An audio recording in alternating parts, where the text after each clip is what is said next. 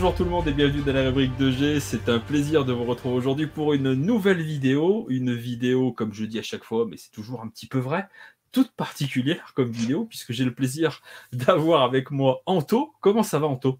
Ben, ça va très très bien. Je suis très très content d'être là, et en particulier pour le sujet qu'on va aborder. Et puis, euh, c'est un plaisir d'avoir pu euh, monter euh, ce petit truc-là avec toi assez rapidement. ah ben, plus... plus, rapidement, en toute honnêteté, je ne sais pas si c'est possible. J'ai un doute. Hein. J'ai un doute. Hein. On a quand même été bougrement efficace. donc, évidemment, on va parler des Gardiens de la Galaxie. Tout à fait. Évidemment, hein, bien sûr. De Wing, bien sûr. Évidemment. De Wing, évidemment. Euh, non, mais on a décidé de faire, euh, de, reproduire le schéma euh, qu'on fait déjà avec Spider-Man, c'est-à-dire qu'avec Spider-Man, on a décidé de se consacrer au run de Peter David sur l'incroyable Hulk, en se lisant les intégrales à la suite en proposant à chaque fois une petite vidéo qui sort sur YouTube, et ensuite qu'on retrouve en podcast sur les rubriques de G également, hein, parce que c'est moi hein, toujours en fait qui, qui fait ça. Hein. Donc sur YouTube, c'est les rubriques de G, sur les podcasts, eh, je te le donne en mille, c'est Eric de G aussi. Alors, moi qui pensais que tu avais un assistant, je suis très déçu. Ah, non, non, ça c'est Wen qui a des assistants. J'ai pas les moyens. Euh, petit budget. pas les moyens pour avoir des assistants. Rubrique top. Euh... exactement. Et donc, ouais, bah, l'idée, euh, l'idée euh, bah, c'est de se, de se prendre des intégrales de Hulk avec Spider-Man et puis à chaque fois donc, de faire des petites vidéos. Et donc, euh, alors je sais pas exactement, je me rappelle plus. Je crois bien que c'est toi qui m'as chauffé là aussi, mais j'étais bien, j'avais bien envie de me faire chauffer. On s'est chauffé mutuellement parce que tu as quand même balancé les grandes idées du truc. On va pas se, le cacher, je voilà. C'est vrai. Contrairement à Spider-Man qui t'a pris en otage, moi pour le coup c'était un peu 50-50.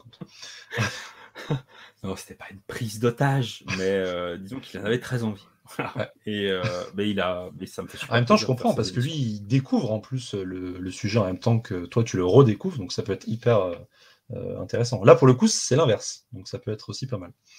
Tout à fait, tout à fait. Et, donc toi, pour situer un petit peu donc les, gens, bah, les gens qui ne te connaissent pas, arrêtez, t'es, es la star d'Internet. T'es un peu notre inox tag à nous dans le, petit milieu des, des comics. Arrête d'être partout. C'est un truc de dingue. Tu ouvres un live qui parle comics, à un moment donné, tu vois qui Paf, Anto. C'est systématique. Après, la, quantité ne veut pas dire qualité non plus. Hein, donc, euh, Et pourtant. Mais pourtant. mais, que tu es bon. mais que tu es bon. Et donc, tu es un immense fan euh, bah, de Spider-Man, ça tout le monde le sait. Et si vous ne le savez pas, bah, vous venez de le découvrir. Et donc, on a décidé de. De, de, reprendre les intégrales Spider-Man, alors pas les euh, spectaculaires, voilà, moi c'est une belle collection. Alors si vous êtes en podcast, vous la voyez pas, mais il y a une collection de Spider-Man, mon ami, euh, qui est quand même assez, euh, assez incroyable. Et on a décidé donc de se reprendre les, les intégrales Spider-Man, euh, année après année. On va pas faire les spectaculaires, sauf euh, s'il y en a certaines que où, bah, tu me contrains en disant celle-ci c'est obligatoire, mais sinon on va se détendre un petit peu avec le porte-monnaie des copains. Hein. Et, euh, et, on va se concentrer donc sur les Spider-Man, les écritures saintes par Stanley et Steve Ditko, et puis on va faire ça année après année, et ainsi de suite, et ainsi de suite, et ainsi de suite. Jusqu'à ce que l'un nous demeure. voilà, ou que la chaîne s'arrête, ou enfin, on verra. On verra, on verra. Mais le, but, bah, c'est d'en faire euh, bah, le plus régulièrement possible, mais sans se prendre la tête. Il euh, faut que ça fasse plaisir.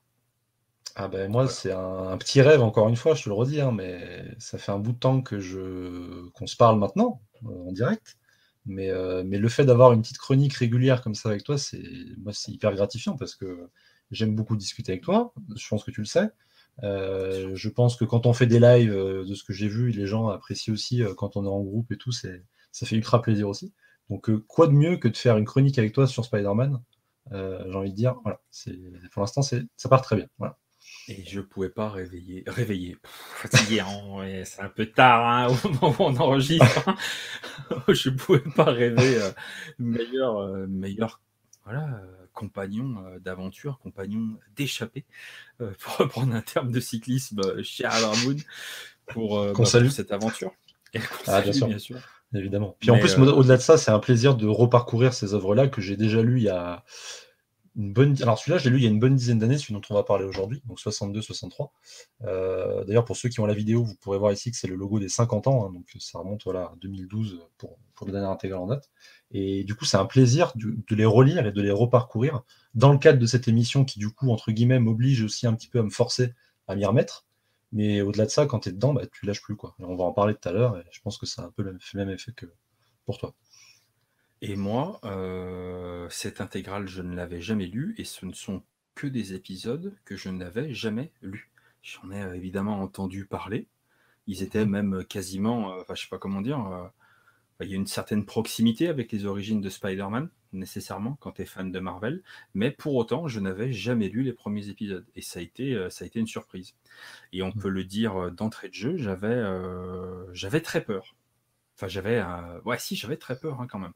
J'avais très très peur, euh, bah, déjà parce qu'on est sur un récit qui date de, bah, des années 60. Mmh. Donc j'avais un petit peu peur d'avoir une narration euh, datée, euh, douloureuse, voilà. Et puis j'avais aussi peur du dessin de Steve Ditko, qui, si les gens qui me suivent régulièrement en fait s'en rappellent, savent que je ne le tiens pas en très très haute estime techniquement. Loin de là, hein, pour rester poli. Hein, pour, je suis vraiment pas fan du dessin de Steve Ditko. Et donc j'avais vraiment peur en fait de cette rencontre. Et on va voir au fil de la discussion comment ça s'est passé cette rencontre. Et, euh, entretien avec un Ditko. C'est ça. c'est un peu l'idée. Alors que toi, Ditko. Ah bah moi c'est ma bah, ma Madeleine de Proust parce que euh, les, premiers épisodes de Stanley Steve Ditko ça faisait partie des premières histoires que j'ai lues sur le personnage. En fait il y a eu un, un trio de tête j'ai eu le Spider-Man de McFarlane, donc euh, la série euh, qu'il a eu en 91.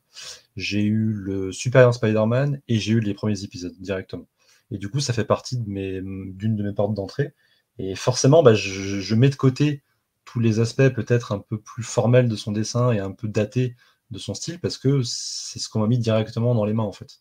Alors que si tu mets ça entre les mains de quelqu'un qui, qui consomme du comics moderne euh, à l'appel, forcément ça peut poser souci. Tout à fait. Et puis il y a là, euh, il y a la narration quand même très spécifique des années 60. Euh. Ça demande quand même une certaine gymnastique et euh, on va dire des, prérequis, une certaine souplesse et sagacité d'esprit pour se remettre dans le, dans le délire de l'époque. C'est ça. Et est-ce que est-ce qu'on rentrerait pas dans le vif du sujet? Bah, Est-ce que tu pourrais nous présenter un petit peu bah, cette intégrale? Euh, bah, l'intégrale, c'est simple, elle, euh, elle, fait partie des, comme tu disais tout à l'heure, des monuments un peu de, des fans de Marvel. Hein. C'est un peu les pépites, euh, pas forcément cachées, mais des trésors qu'on peut avoir dans le, dans le patrimoine Marvel. Ça arrive donc en 62, donc le tout premier épisode historique de Spider-Man, c'est Amazing Fantasy numéro 15. Amazing Fantasy, c'est une série pour situer qui était un peu sur le déclin à l'époque. Euh, on arrive au 15e numéro, la série avait d'ores et déjà été annulée euh, euh, assez rapidement, et du coup, on avait proposé à, à Stanley de rédiger un court récit qui permettrait de combler un peu. Quoi. Et, quand Stanley est arrivé avec son idée de. Enfin, Stanley, Stanley, Steve Ditko et Jack Kirby, j'aime bien citer les trois parce que mhm. c'est un travail commun, il faut le rappeler. Mais quand Stanley, qui a pris le, la tête forcément, est arrivé avec cette idée de proposer l'homme araignée, eh ben, on lui a quand même pas mal rionné, euh, notamment euh, Martin Goodman, qui était l'éditeur à l'époque, si je ne m'abuse, et qui lui avait dit que ça n'aurait absolument aucun succès d'avoir un personnage euh, comme ça, qui en plus avait peut-être la possibilité aussi de faire peur aux enfants, quelque part. Un homme masqué, représenté par une araignée, c'est pas ce qui ce qui marcherait le mieux auprès du, grand public. Mais après tout, ils ont dit de toute façon, voilà, la série va être, va être annulée, donc fais ce que tu veux. Euh, et, du coup, il arrive en 62, donc après avoir euh, inventé les 4 fantastiques un an plus tôt et avoir relancé finalement Marvel Comics. Euh, il arrive en 62, il balance ça et résultat des courses, carton total. le personnage fédère dès le départ. Le numéro se vend très très bien. De mémoire, je n'ai pas les chiffres en tête, mais c'est un vrai carton éditorial. C'est bien que. ah, ah oui, oui, bah oui. Et moi aussi, c'est pour ça d'ailleurs que je voulais attendre qu'on le présente ensemble, parce que voilà, c'est vrai que c'est un numéro qu'on trouve très facilement en brocante pour 10 centimes. Euh, pas du tout Pas du tout. Pas du tout. C'est le numéro, l'un des numéros les plus chers euh, qu'on trouve dans les ventes, les ventes aux enchères. Je sais plus à combien c'est vendu le dernier exemplaire, mais c'est hallucinant. C'est des millions et des millions. C'est pas autant que les Action Comics de Superman, mais mm. on est quand même euh, très très bon, je pense. Je crois que c'est dans le top 3. Oui, bah oui, avec Action Comics numéro 1 et puis Detective Comics 27, je pense. C'est les trois indétrônables, de toute façon. Et bah, du coup, le succès, et un an plus tard, donc en 63, Spider-Man a droit à sa propre série, Amazing Spider-Man. Et, à partir de là, c'est le début d'une belle aventure qui durera jusqu'à aujourd'hui et qui est encore, encore inarrêtable hein, pour l'instant. Tout à fait, malgré des années ah. compliquées. c'est ça. ça c'est une autre histoire. On n'est pas encore arrivé dans les intégrales à ce qui s'est passé hier. On a le temps, on a vraiment le temps avant d'aborder ce sujet. et sinon, mais que dire Que dire? Moi, enfin, tu vois, d'entrée de jeu sur le premier épisode, le premier truc qui m'a marqué, tu sais ce que c'est? C'est de voir l'oncle Ben vivant. C'est couillon. Hein. C'est couillon. Bah ouais, mais tu sais, aujourd'hui, c'est plus trop, euh, c'est plus trop, comment dire, euh, une certitude. Hein, de le voir juste tout court, d'entendre son nom, c'est déjà plus trop sûr aujourd'hui. Mais, ça m'a fait quelque chose, tu vois. C'est débile, hein, je sais. C'est que des comics et tout. Ah, je vais pas te dire, ça m'a fait un truc de fou. Mais quand j'ai vu l'oncle Ben vivant et, euh, donc avec des bulles de dialogue, j'ai dit waouh, putain, Enfin, c'est, ça m'a fait super bizarre. C'est autre chose qu'un Maccabée. bah ouais, c'est la légende, tu vois. L'oncle Ben, tu le vois tout le temps mort, à la limite, euh, je sais pas, en fantôme ou je sais pas. Enfin, tu vois, mais j'ai aucun souvenir en fait de l'oncle Ben euh, autrement que dans les films et tout. Et là, tu le vois, quoi. Et, euh, mm. et bah, c'est, c'est assez, c'est assez hallucinant. Et le, bon, alors vraiment, enfin, je sais pas si tu, tu veux qu'on prenne épisode par épisode ou. On fait comme tu veux. Moi, je, je te suis. Si, enfin, alors, tu m'arrêtes si je me trompe parce que tu viens de la finir, tu vois, il y a 5 minutes, moi il y a déjà 2-3 jours, tu vois. Mais bah, le premier épisode, euh, c'est vraiment euh, bah, Stanley et Steve Ditko qui posent vraiment les cadres, euh, le cadre de Spider-Man. Mm. Vraiment, bah, comment il a eu ses pouvoirs, la mort du tonton, etc. etc. D'entrée de jeu, assez rapidement, hein, je crois que c'est dans les chapitres 2, enfin c'est assez vite, il croise aussi les 4 fantastiques. Mm. Donc, tu as tout de suite déjà ce, ce principe d'univers partagé qui est. Euh, c'est ça aussi. Ah bah c'est merveilleux, puis c'est ça qui me. Sans premier du terme. ah oui, qui, qui, me fait le, le plus fantasmer là-dedans. Et, euh, et, vraiment, immédiatement, tu retrouves, euh, page après page, case après case, tu as vraiment Stanley et Steve Ditko qui te posent le cadre général du personnage. Qui est Peter Parker, le côté un petit peu loser à l'école, le gringalet euh, qui, euh, qui, qui, est super bon euh, à l'école, etc. le tonton, la tata, enfin vraiment, il te pose les codes et ce qui me fait le plus halluciner, et c'est aussi ce sentiment qui m'a accompagné tout le long des épisodes, c'est que à chaque fois, tu as vraiment l'impression que ces codes-là, ce cadre-là, eh ben, il perdure jusqu'à notre époque, jusqu'à encore aujourd'hui. Mm. Et je trouve que c'est assez fou de voir un cadre posé euh, d'une manière aussi euh, presque aussi simple, euh, parce que c'est posé très très simplement au final, ah mais, mais, que, mais que ce cadre ait autant de poids et qu'il ait réussi à traverser eh ben, les décennies comme ça. Et ça, c'est c'est vraiment... Bah, j'ai trouvé ça vraiment hallucinant. Alors, est-ce que c'est mon amour de Marvel, du personnage, tu vois, qui, qui me fait dire ça Mais j'ai pas, j'ai pas été choqué par la narration. Mmh. Évidemment, il y a cette, il y a, il y a une narration qui est quand même particulière parce que c'est les années 60. De la même manière où je préfère le dire tout de suite, moi, j'ai pas été choqué par la traduction. Vraiment, je sais qu'on a l'habitude de dire. C'est un mot sur Geneviève Coulon. Hein. Ouais, mais, de ces intégrales.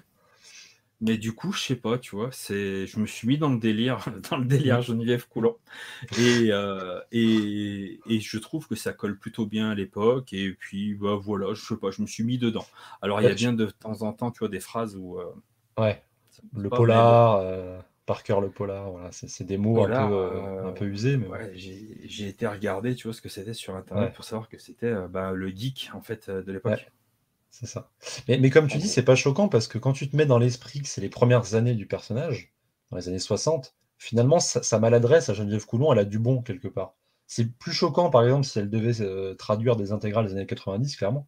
mais sur les intégrales des années 60, c'est pas du tout choquant parce que c'est le c'est l'image un peu fantasmée qu'on avait de, l'étudiant des années 60 euh, qui, je le rappelle quand même, sur, quand on regarde des images d'archives et tout, euh, les étudiants des années 60, on a l'impression qu'ils avaient 30 ans, quoi. Je veux dire, c'est c'est vraiment cette image un peu à l'ancienne, quoi, avec le Peter Parker et son petit costume, ses petites lunettes rondes, euh, son, son, côté un peu ce petit gilet, voilà, le, gars un peu chétif et, et à l'ancienne. Et moi, je suis un peu comme toi, je, suis très client de ces ambiances-là.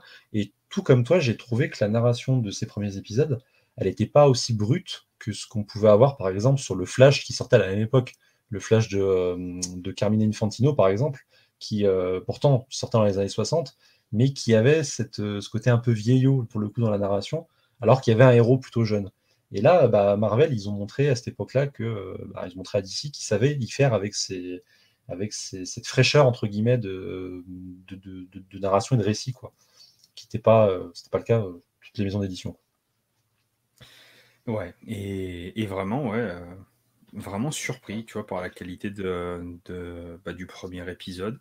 Et vraiment, ah j'ai halluciné, je m'attendais pas, je m'attendais pas à ça. Et de la même manière, euh, et je ne m'attendais pas à ce niveau de qualité, pour être tout mm. à fait honnête. Et, euh, et, je ne m'attendais pas aux épisodes bah, qui ont suivi. Parce que si je te dis pas de bêtises, euh, à chaque fois, évidemment, c'est un épisode, une histoire. Une histoire en, un épisode. Ouais, c'est ça, pour l'instant, ils font ça. Et à chaque fois, on se retrouve avec à chaque épisode Stanley et Ditko qui posent un vilain une partie en fait de ce qui va faire eh ben, le lore de Spider-Man qui va créer en fait son univers à chaque fois.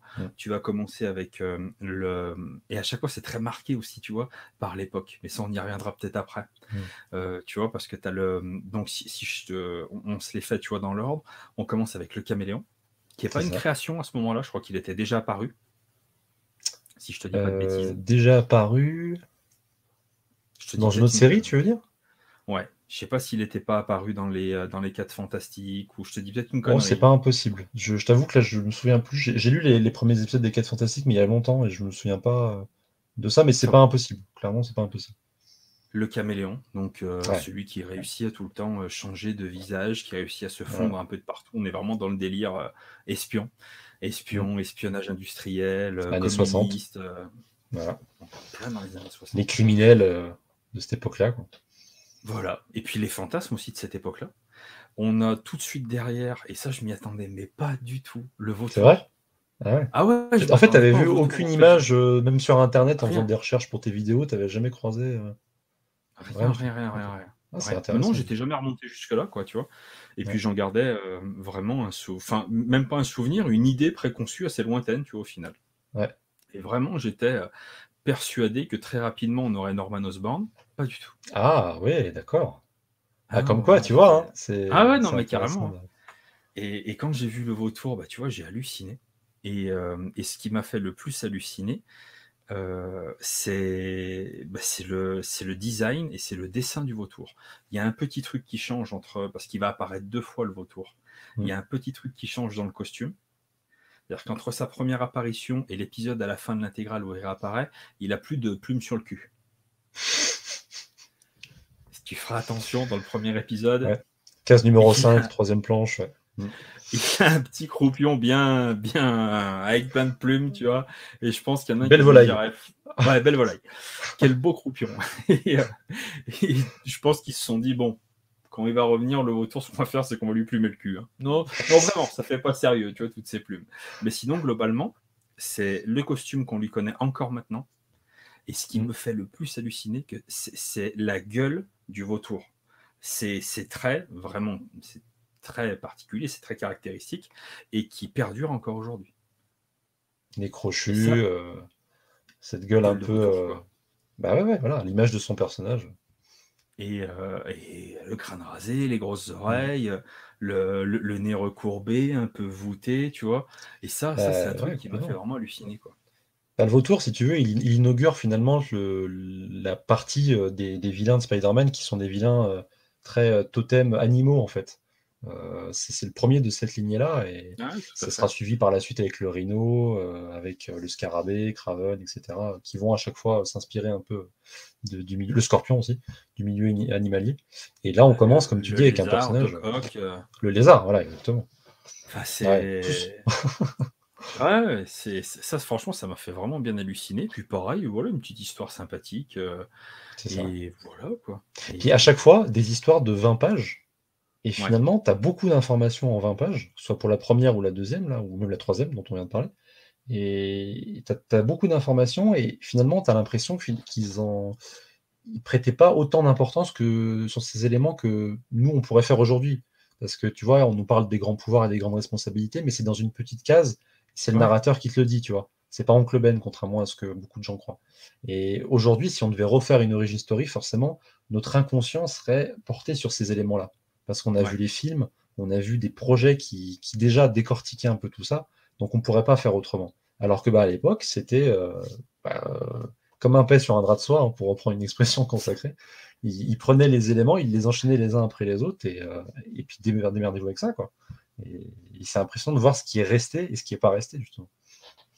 Et ce qui fait aussi la valeur de ces phrases-là, euh, c'est la manière dont, dans les années suivantes, les différents scénaristes vont réussir à revenir toujours aux origines et à se réapproprier bah, ce qui a été fait et à mettre le doigt sur certains trucs.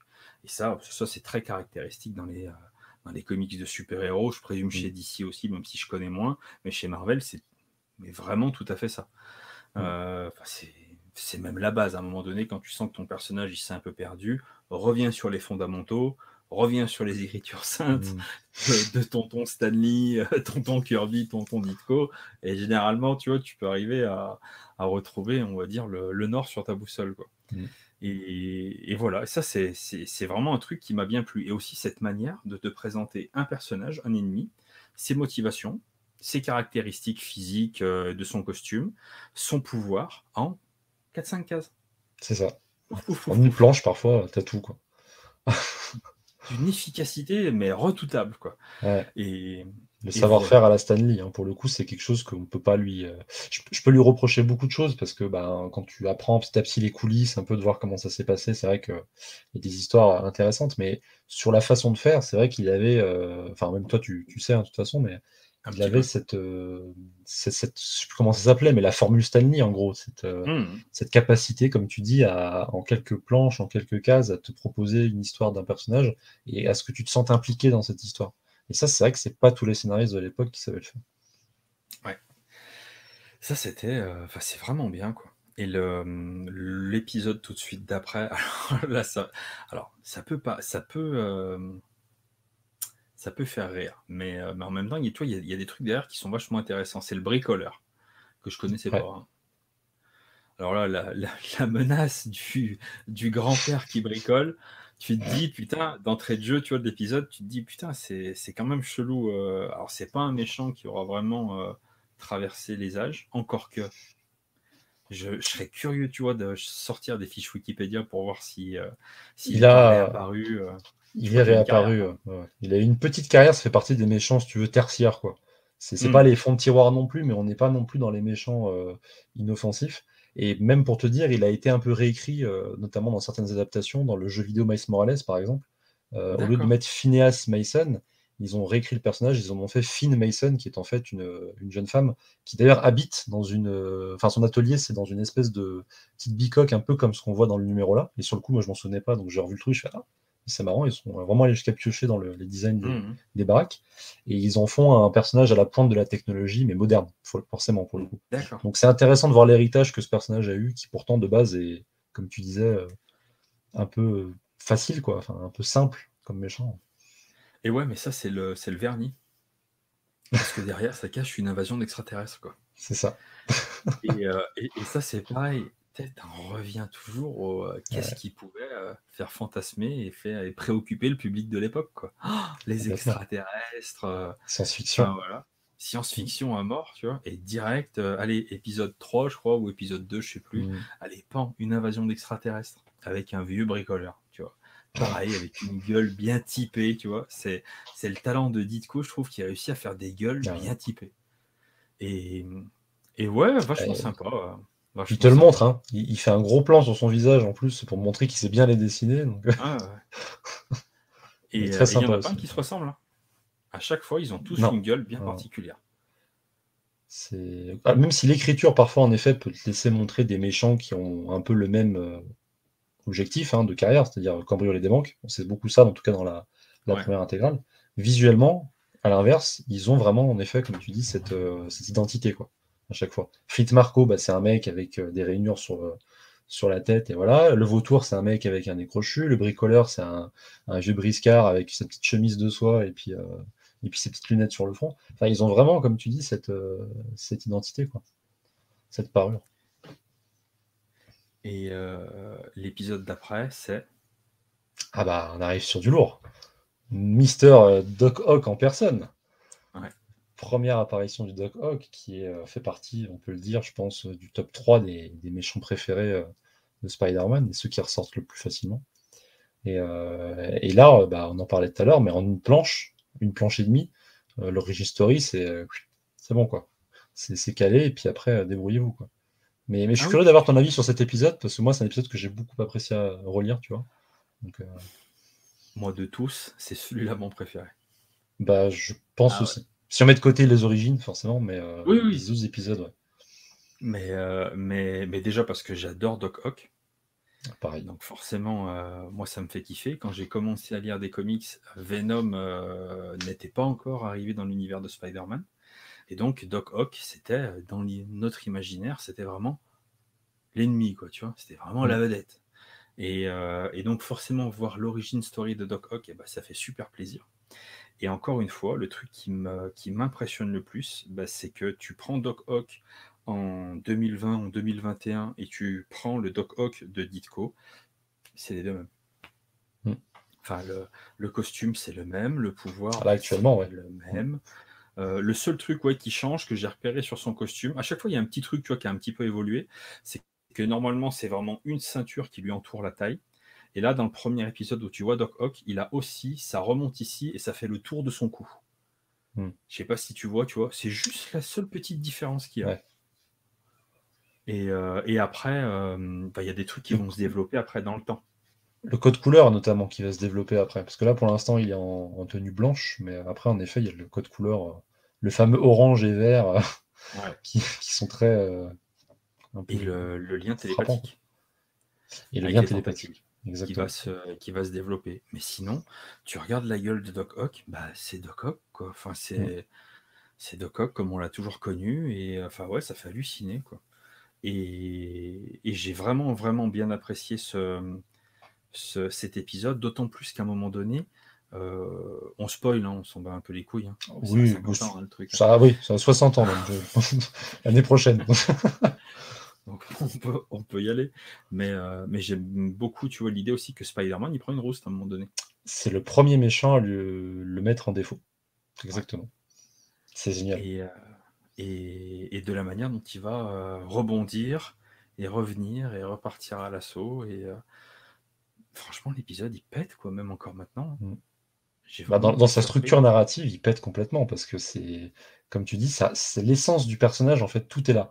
En 20 mm. pages, sans forcément les développements annexes qu'il pourrait y avoir, mais en 20 pages, tu as finalement l'équivalent de Spider-Man 2, le film, parce que c'était un peu ça, mais avec euh, le savoir-faire de Ditko et de, de Lee, quoi.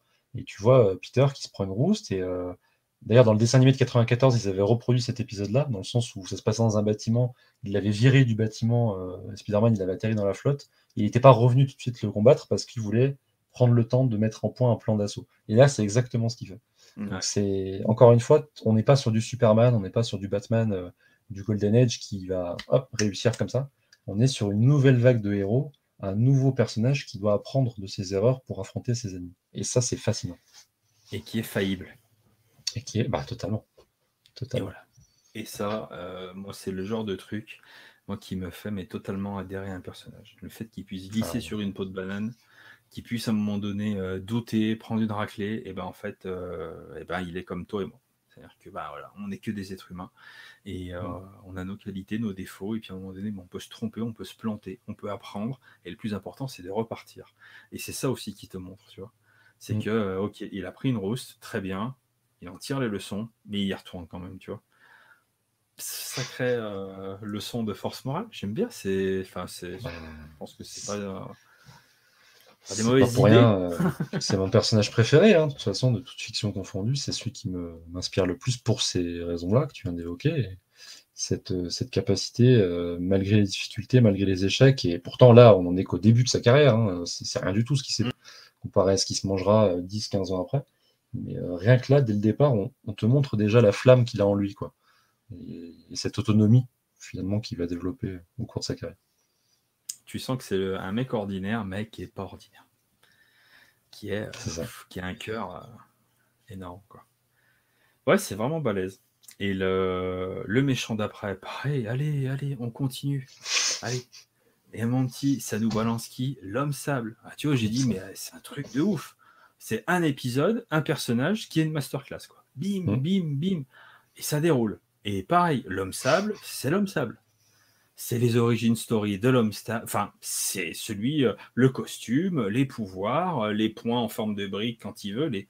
Tout est là c'est bah, enfin moi je trouve ça fascinant quoi et là aussi tu vois un petit épisode euh, bah ouais qui passe super bien quoi vraiment dans, toute cette intégrale les épisodes qui me plaisent le plus c'est pas ceux où, il va forcément faire intervenir les quatre fantastiques ou bien réutiliser mmh. des personnages qui existent mais c'est vraiment ceux qui s'intéressent à développer l'univers du personnage. Pareil. On est vraiment dans cette idée là quoi. Dans l'idée de on a un perso on a un concept et maintenant pof on va faire exploser tout ça et on va créer son univers. Bah, en même temps, euh, c'est logique ce que tu dis parce que cette volonté de, créer un univers euh, à soi, c'est quelque chose qui était nécessaire puisque Spider-Man est le premier héros euh, jeune adulte entre guillemets à être enfin, leader de sa propre série. Parce que jusqu'à présent, enfin, tu sais très bien que tous les, grands héros de, l'époque avaient toujours des sidekicks, et les sidekicks, bah, c'était les héros comme Peter Parker, mais qui n'avaient jamais le, le, mm. projecteur sur eux. Quoi. Et là, forcément, si tu mets un jeune héros, euh, jeune héros, jeune héros, euh, c'est pas pour derrière nous dire que, euh, enfin voilà, c'est que derrière le mec a besoin des quêtes fantastiques pour lui sauver les miches tout le long, quoi. Ou je sais pas, besoin d'Iron Man pour lui sauver les miches tout le long, par exemple. Suivez mon regard. Mais et là, c'est la force de cet épisode-là, par exemple. Il se bat contre un colosse. Hein, L'homme sable, c'est c'est un mec qui, en plus, au niveau des pouvoirs, qui, qui, pour le coup, lui donne encore une fois un nouveau défi. Et du coup, il doit servir de sa tête pour essayer de le, de le battre. Et c'est génial. c'est trop bien. Ouais, non, mais carrément. Et il y a un autre truc qu'on n'a pas dit, c'est que d'entrée de jeu, il y a J. Jonah Jameson qui est là. Ah ouais, comment, le... comment ne pas l'évoquer? Et c'est pareil, c'est lui. C'est lui. Et c'est aussi ça que je trouve super. Alors on le sait, mais c'est marrant aussi de le voir à l'époque. C'est vraiment de voir. Euh, il a tout contre lui, hein, Parker. Hein il a des emmerdes, son oncle est mort, et il a un mec, euh, un mania de la presse, qui a décidé de le fumer, quoi. Et, euh, et, mais, et puis qui fait tout pour le fumer, quoi. Et en plus, avec des quiproquos, des fois, des. Enfin. Bah, putain, pareil, quoi. C'est. Tout est là. Mm. Tout est là. Alors, il y a un petit revers de la médaille, tu vois, avec le tout est là. C'est qu'une fois qu'on se dit. Euh, parce qu'il y a d'autres épisodes après, mais une fois qu'on se dit que ok, tout est là, c'est aussi là que tu te rends compte que finalement, en 40 ans, il n'y a pas tant de choses qui ont changé. Tu vois ce que je veux dire? Bah, Il y a eu des choses qui ont changé, mais comme tu dis, à chaque fois, bizarrement, on revenait à ce statu quo-là. À chaque fois, on revient sur les euh, fondamentaux. Euh, et il y a du positif et du négatif. Mais ça, on pourrait y revenir après, ou peut-être dans une autre émission à la limite, tu vois. ah bah on va le voir euh, au fil de la lecture, de toute façon, je pense. Ouais, Ouais, ouais. Parce que, parce que tu vois, il y a un moment donné, euh, enfin, il faut, euh, faut être capable de faire grandir ces personnages, de les faire évoluer, d'accepter qu'il y en a qui meurent, d'autres qui arrivent, d'autres qui. Enfin, voilà, quoi. Et c'est un mmh. peu, euh, c'est un peu ça ce qui ne se passe plus depuis Straczynski, je trouve. Un petit peu avec Dan Slott, je trouve, quand même. Enfin, après, c'est pas le sujet, mais je trouve qu'avec Dan Slott, quand même, il y a eu deux, trois lignes qui ont bougé, quand même. Mais depuis Spencer, clairement pas. Ça, c'est clair. Euh, Spencer, euh, il fait du lead. En fait, il fait du lead Ditko, mais euh, moderne, quoi. Ouais, et moins bien. Ah bah moins bien, parce qu'il reprend les personnages, il reprend le Big Man, il reprend Jameson, il reprend des, méchants classiques comme, comme Craven par exemple. Hmm. Mais à chaque fois, c'est pour refaire les mêmes sagas, quoi. Et bah, ça n'a pas cette fraîcheur justement de, de découverte qu'on avait dans cette intégrale. Quoi. Craven qui aurait dû rester mort, mais ça, on en reparlera en 88. voilà, donc dans euh, longtemps. dans longtemps. Dans très très longtemps. Et euh, donc après l'homme sable, là, il va se friter contre le docteur Fatalis. C'est ça.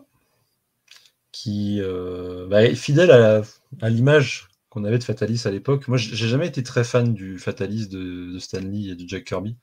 Euh, du peu que j'en ai de, ce que j'ai lu, euh, je, préférais davantage l'image du monarque qu'on a eu pour le coup dans les, dans des histoires plus récentes comme Mark Waite par exemple, que tu as lu d'ailleurs il n'y a pas longtemps.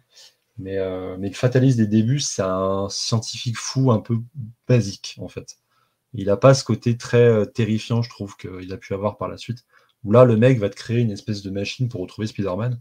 Il va tomber sur un mec, pardon, il va tomber sur un mec en, costume euh, de Spider-Man, sauf que bah, c'est Flash Thompson qui s'était déguisé pour euh, faire une surprise à Peter, pour essayer de le coincer. Et il va pas se poser la question. Il y avait une barrière en bois. Voilà, derrière, ouais, en plus, toute cette scène se passe derrière une barrière en bois, ça casse un peu l'iconique de Fatalis, qui est un personnage qui arrive normalement.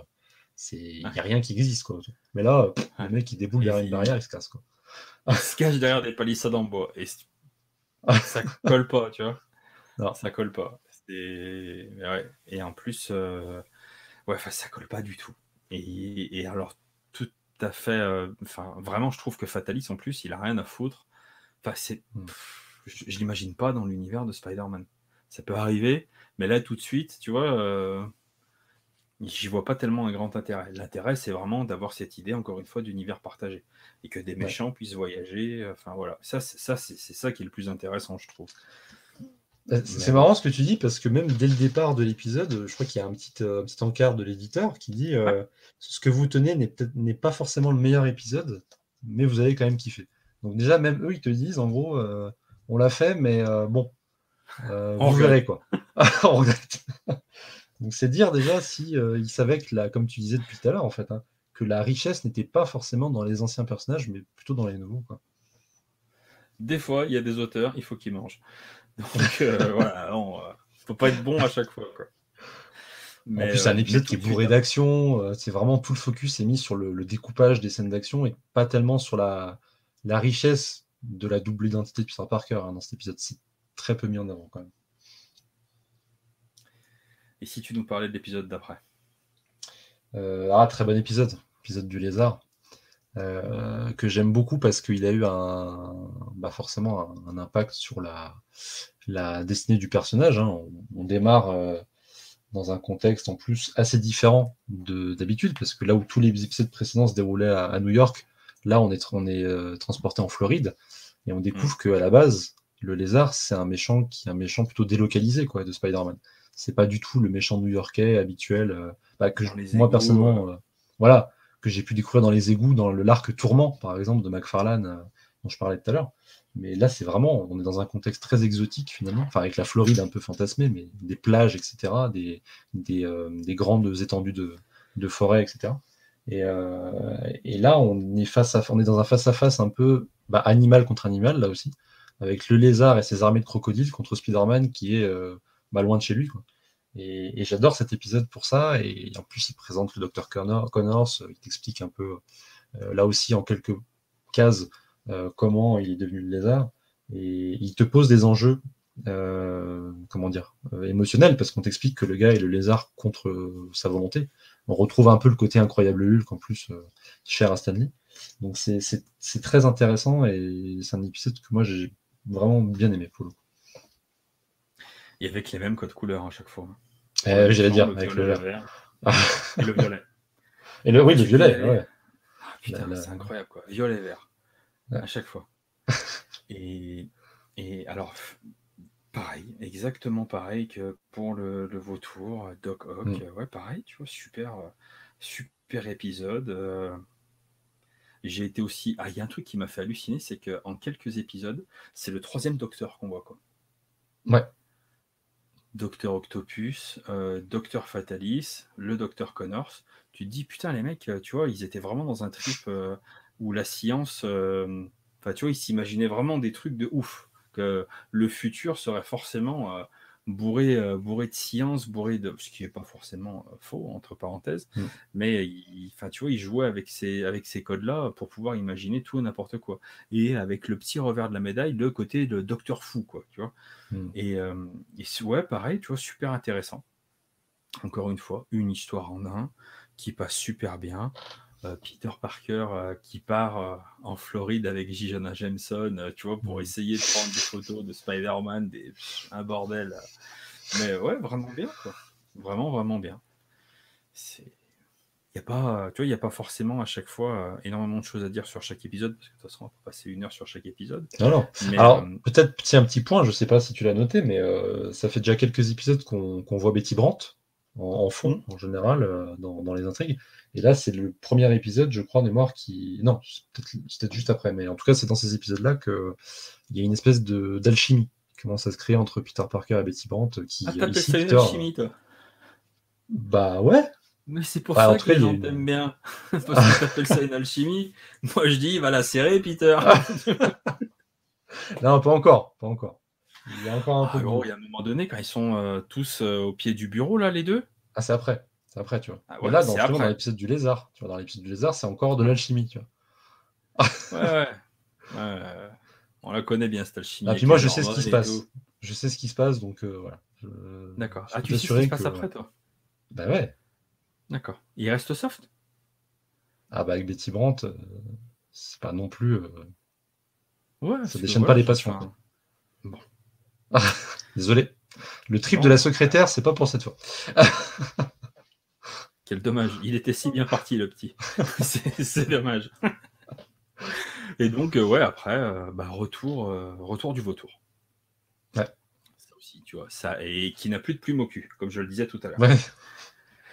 Et comme je le disais, bah, c'est pareil, tu vois. C'est, ça n'a l'air de rien, mais ça te montre que bah, les méchants, ils vont revenir, ça va être cyclique, ils vont venir, Mm. il va y avoir des trucs avec eux, ils vont repartir pendant un moment, puis ils peuvent potentiellement revenir, ils s'évadent de prison, enfin voilà, quand on commence déjà à rentrer déjà dans ce processus, euh, Mm. évasion, arrestation, prison, évasion, arrestation, prison. Un processus qui va durer pendant euh, ouais, 40 ans, quoi. Bien même. Et mais, qui mais voilà, c'est, ça fait partie du truc. Et à chaque fois avec euh, bah, les, les, les êtres humains normaux qui, bah, qui passent pour des pain cul parce que personne n'arrive à arrêter le vautour. Oh, il s'évade de prison quand même. Oh putain, ça fait rire comme il s'évade. Sans déconner. Il se construit son costume dans sa cellule et il Ouais. se barre de la cour comme ça. Enfin, mais vraiment. euh, mais, Il écarte les bras et puis c'est bon. Ah ouais, ouais, il a son costume et allez, hein, salut tout le monde.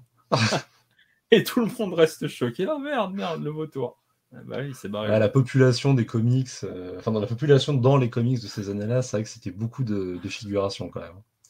C'est des têtes qui, qui popaient comme ça pour, euh, pour faire de, bah, de la phrase de, de, de présentation, d'exposition en fait, hein, tout simplement. Et, euh, et ça se voit beaucoup dans cet épisode notamment. Ah, le vautour est là, ils sont en train de se battre. Ah, ils sont en train de tomber, je me demande qui c'est. Ah, bah c'est le vautour et Spider-Man. C'est cette manière de, de détendre un peu la narration sans passer par des, des grosses cases jaunes blindées de texte. Donc, euh, quelque part, c'était pas mal, mais pour nous, pour le coup, ça peut paraître un peu, un peu daté. quoi. Ouais, puis c'est, enfin, c'est, c'est marrant. Après, voilà, faut se mettre vraiment dans le délire de l'époque.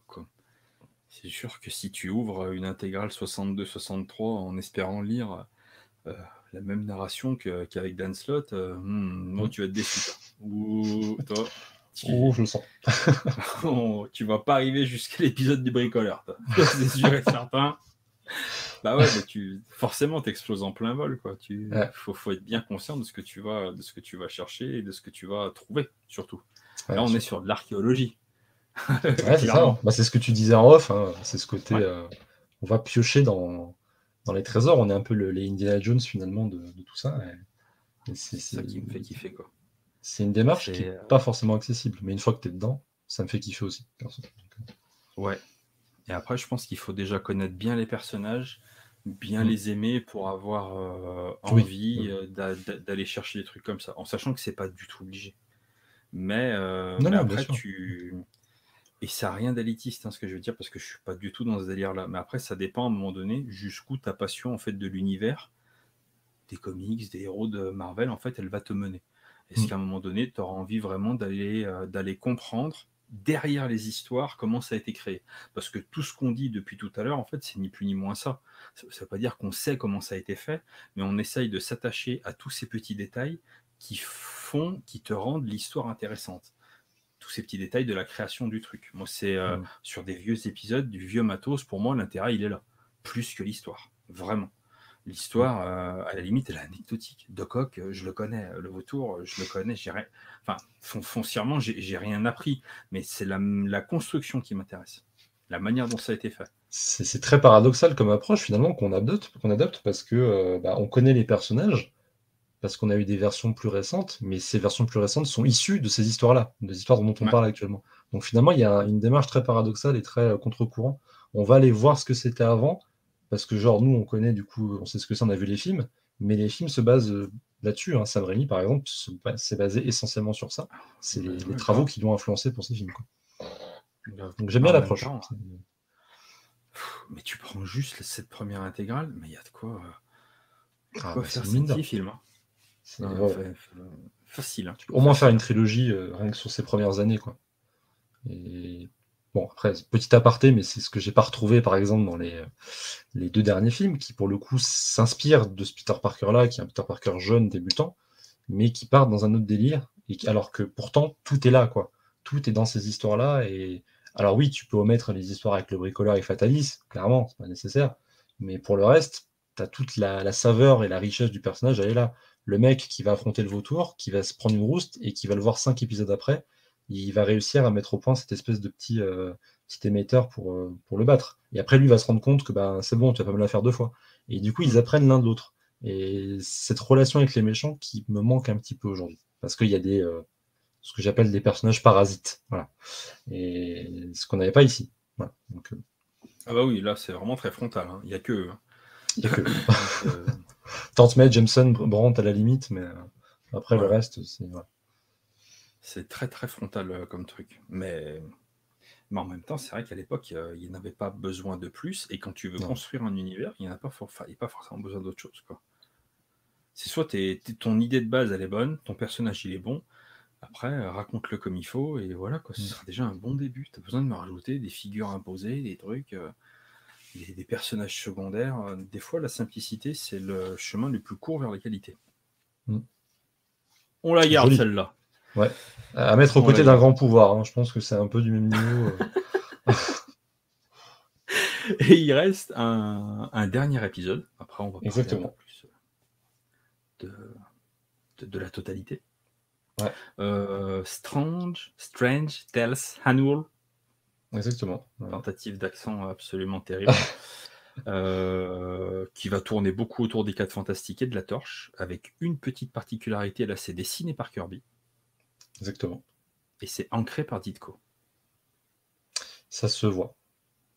Ça se voit parce que son euh, trait se fond un peu dans Ditko. Et, euh, et mais comment te dire? L'histoire, je m'en fous, là pour le coup.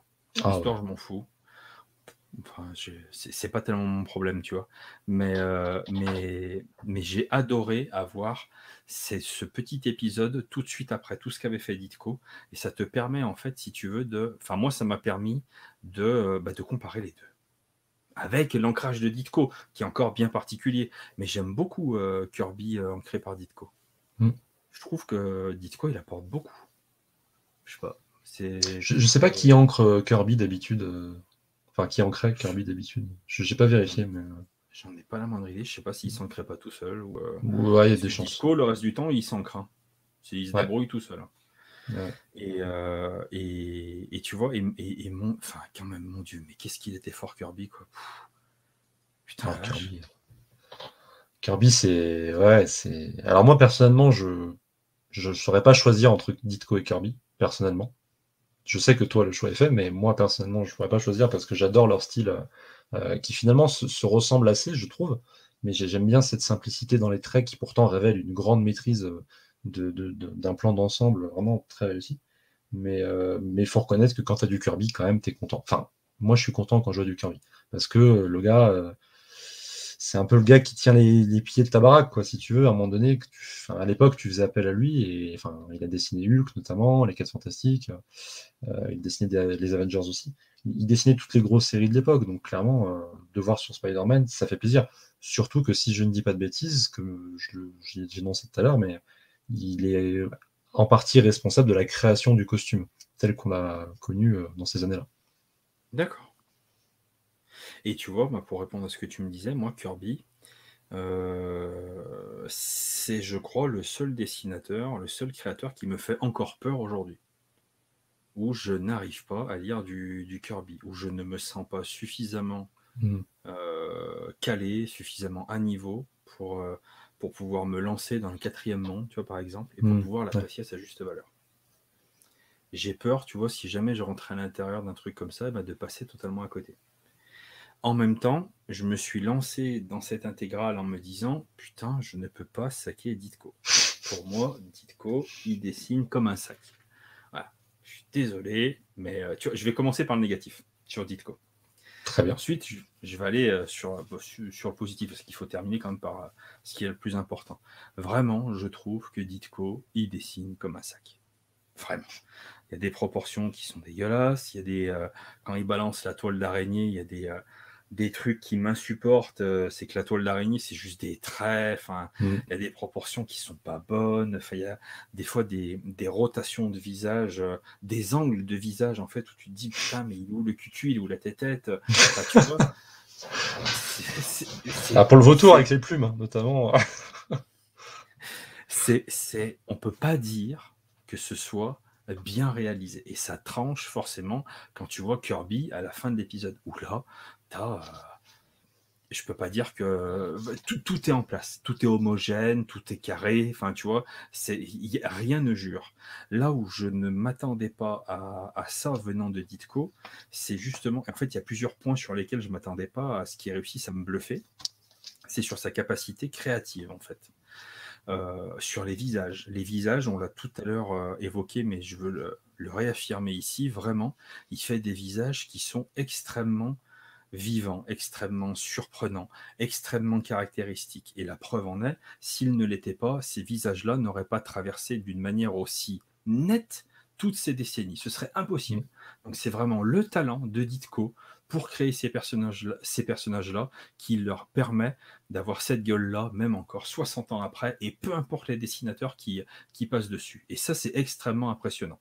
Regarde, euh, pour te donner un, petit exemple, tu regardes le Lady Brock, le Venom de Todd McFarlane. À l'époque où c'est Todd McFarlane qui le dessine au tout début, euh, un petit peu plus tard quand c'est du Bagley, et quand tu le regardes maintenant, il a plus du tout la même gueule. Plus du tout. Tu prends euh, le, le vautour, tu le prends dans les années 60, dans les années 80, ou demain, il a cette gueule-là. Et ça, je trouve que c'est vraiment la preuve qu'à un moment donné, le Ditko, il a vraiment su donner une empreinte, une caractéristique, une singularité à ses personnages. Et ça, c'est vraiment, tu vois, vraiment mettre à son crédit et, euh, et c'est, je pense, une part de son génie créatif. Et l'autre truc, tu vois, que j'ai trouvé vraiment incroyable, c'est bah, cette, capacité, comme on le disait tout à l'heure, à, à, mettre en lumière les caractéristiques de ses personnages. Les costumes, les tentacules, les ailes du vautour. Le... Putain, le mec est bon, quoi le mec est bon, le mec il a des idées absolument incroyables. Peut-être que c'est pas le meilleur pour les dessiner, mais en termes d'idées, de design, de putain, le mec est, est vraiment monstrueux.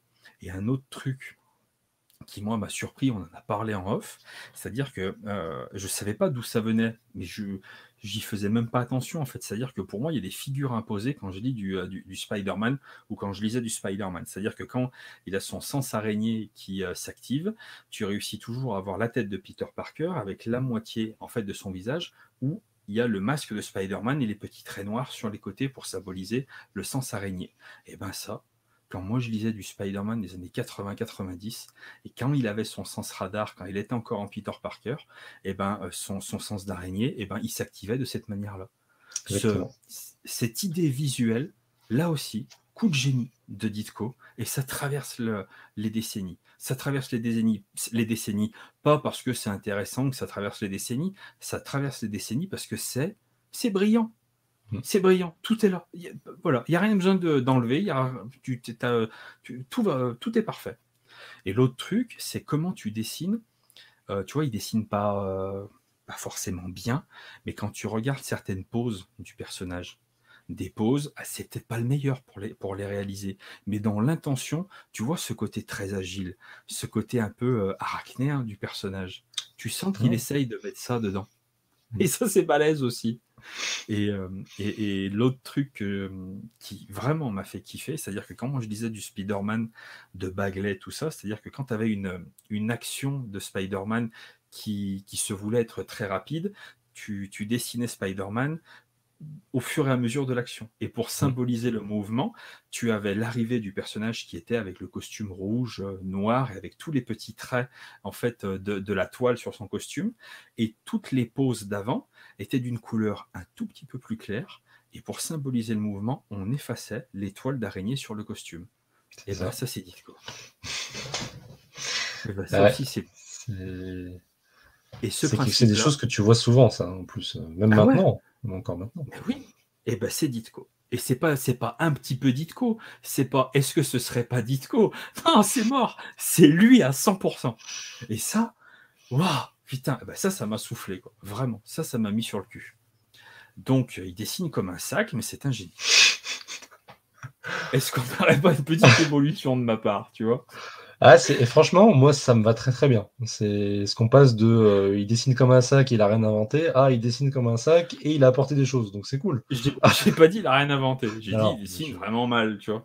Et bon, c'est toujours pas le roi du dessin, mais le mec est un génie créatif. Là-dessus, ouais. Et franchement, pour avoir lu un peu, alors j'ai pas tout lu, mais d'avoir un peu feuilleté aussi ce qu'il a fait sur les, les Gardiens de Terre 4 chez Urban, chez DC, euh, qui font partie de ses travaux des années 60 aussi. C'est lui qui notamment qui avait dessiné les épisodes de euh, Blue Beetle, de euh, euh, comment il s'appelle ce personnage, de la, question. tu vois, il, a, il avait dessiné ah, pas mal de ces héros-là dans les années 60. Et, il, a, il a un vrai génie créatif, vraiment. Je, je suis pas prêt, je suis pas un expert en dessin, encore une fois, hein. mais, mais ça avec le temps, j'arrive à voir quand, en effet, comme tu l'as très bien démontré, quand un dessinateur apporte des choses sur le point de vue visuel, même sans que ce soit dans le style graphique, mais juste dans le, les idées qu'il peut avoir pour les mettre en scène en fait ces personnages et du coup les iconiser. Et, euh, ça c'est complètement réussi de ce point de vue. Et après il sera très très bien récupéré aussi par Romita et tout, on y reviendra. Hein.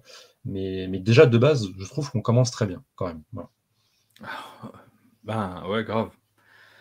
C'est-à-dire que Ditko, pour te, mettre en place un personnage, un univers, des, des, des, méchants, une galerie de méchants, bah ouais, en fait, euh, c'était le, le, le, bon gars qu'il fallait sur la bonne série au bon moment. Tu pouvais pas rêver mieux, effectivement. Et ça, bah, je le voyais pas. Ça, je l'avais pas compris, ça, je l'avais pas calculé. Donc euh, voilà.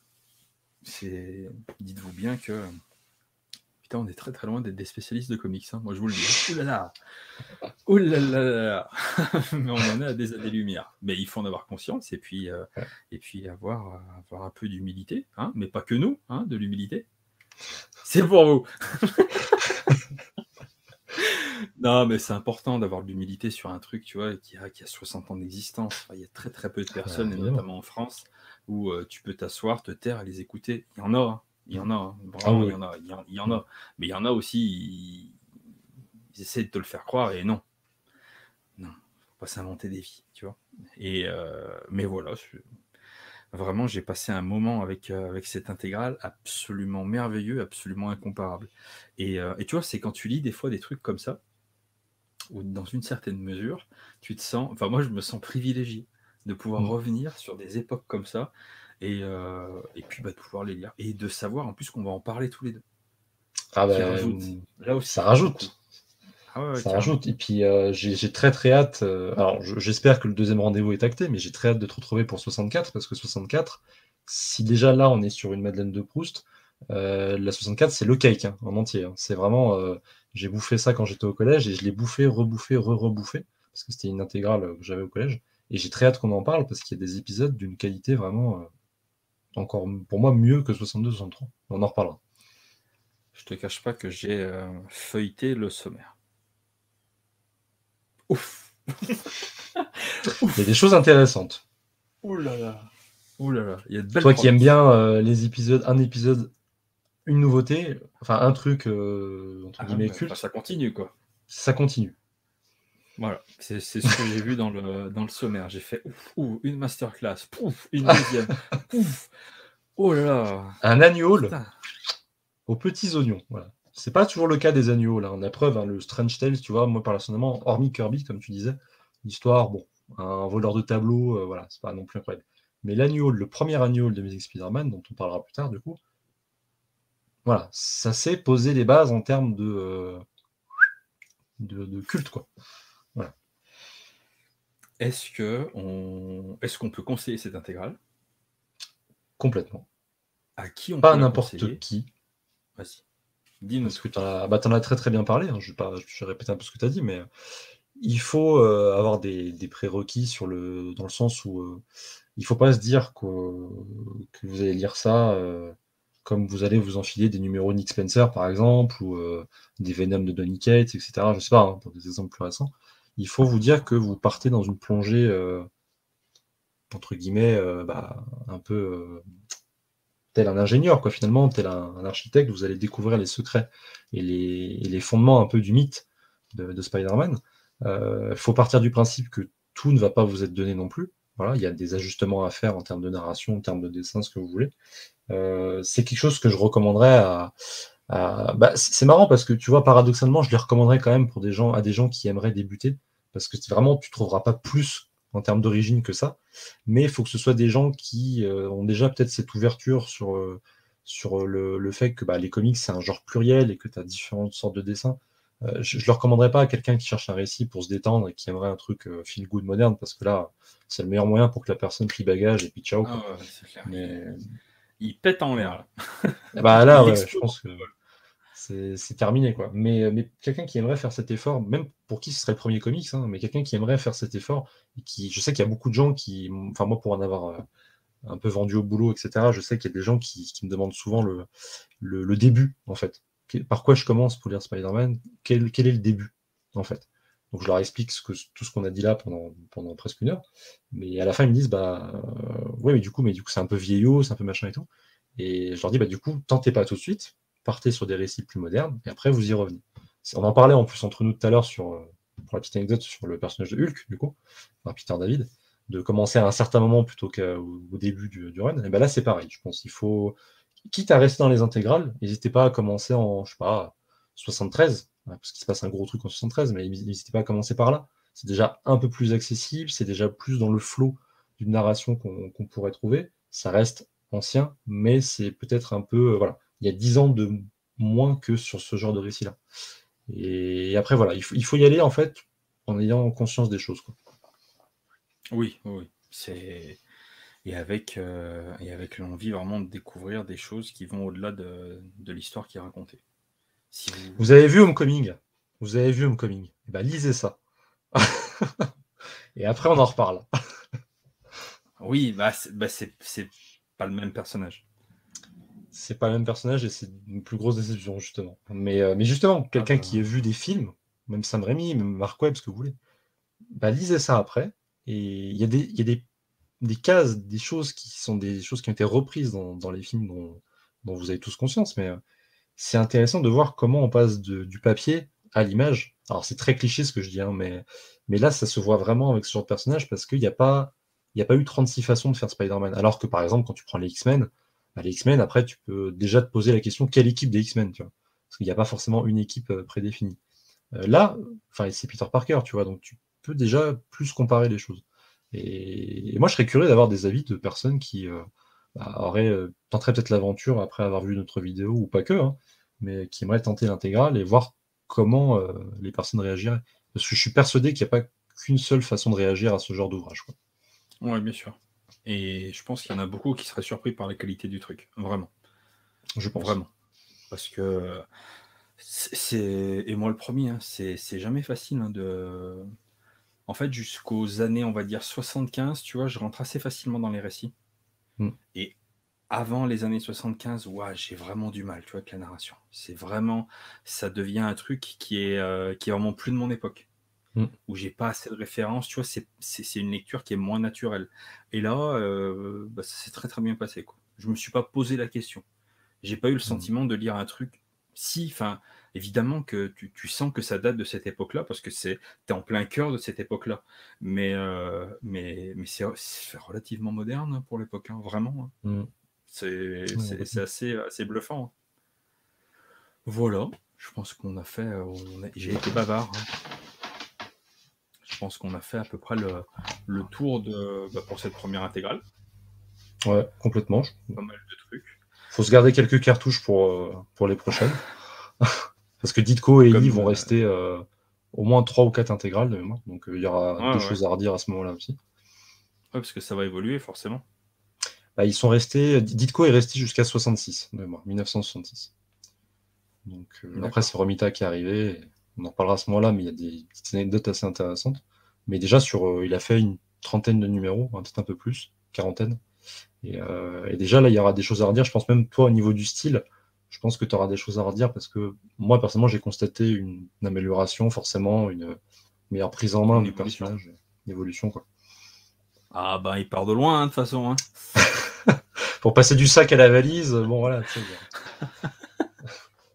Mais quel enculé je suis. Il dessine comme un sac, Ditko. Mais je n'ai aucune honte. En même temps, euh, putain, les gars. Euh, va falloir se lever de bonheur pour me prouver le contraire. Hein. Je vous le dis tout de suite. Hein. Waouh Enregistrez bien euh, ça, on en reparle. bah là, euh, là sur ces intégrales, c'est pas, c'est pas là qu'est l'intérêt. C'est pas là que réside son génie. Et voilà, il fallait le lire pour se rendre compte où c'est qu'il était. Et pourtant, hein, quand même, tu vois, là, je suis sur quelques pages ça va. Hein. Je dis, quand je dis il dessine comme un sac, euh, je suis vraiment méchant, hein, mais c'est vrai qu'il y, a des fois où c'est vraiment, euh, vraiment pas ouf, mais enfin, globalement, ça reste quand même de bonne facture quand même, quoi. Faut pas déconner. Mais il y a des fois où, euh, je présume qu'il était pris par le temps, ou mm. je sais plus lequel c'est, là, qui, à un moment donné, il, il Spider-Man l'emballe dans sa toile. Regarde bien comment la toile, elle est dessinée. Hein. bien. Mon grand de 9 ans, il te l'a fait la toile. Hein. te casse pas la tête. Hein. Tonton Steve, te casse pas la tête. Si tu as une course à faire, on te la fait la toile. c'est pas un problème. Si c'est pour faire ça, on peut tous le faire. voilà Mais c'est une case. Euh, quoi qu'il en soit, ça me fait extrêmement plaisir de me lancer dans cette aventure avec toi. Ça va être top, je pense. Moi, c'est pareil. Je pense. Très Je pense. Je sais pas comment on va en ressortir. Financièrement, euh, personnellement, euh, amoindri. Toi, oui, moi, c'est déjà fait. Donc, à partir de là. voilà. Mais je, vais, je vais convenir d'un gentleman agreement avec mon, mon libraire pour euh, faire un échéancier. une intégrale par mois pendant 180 mois. on, va, trouver une formule comme ça. et on va essayer de revenir. Et voilà, il sert de te faire une formule. je pense. Je pense. Bon. Il me connaît bien maintenant, on se tutoie. Quand ton libraire te tutoie, c'est gagné. ouais, pour lui surtout, pour lui. Toi qui es un fan de ces ligues, quand tu rentres dans les oreillers qui fait Ah Comme ça, ah, ah merde C'est qui t'es fait niquer à un moment donné. Allez, on va rester là-dessus. On vous dit à très bientôt bah, pour une prochaine intégrale, l'année 64, si je dis pas de bêtises. 64, exactement. Avec euh, plein de bons personnages, plein de bonnes histoires, j'en doute pas. Et on vous dit bah, à très bientôt, puis va bah, passer une, une excellente fin de journée. Et au plaisir de vous revoir. À bientôt, salut À bientôt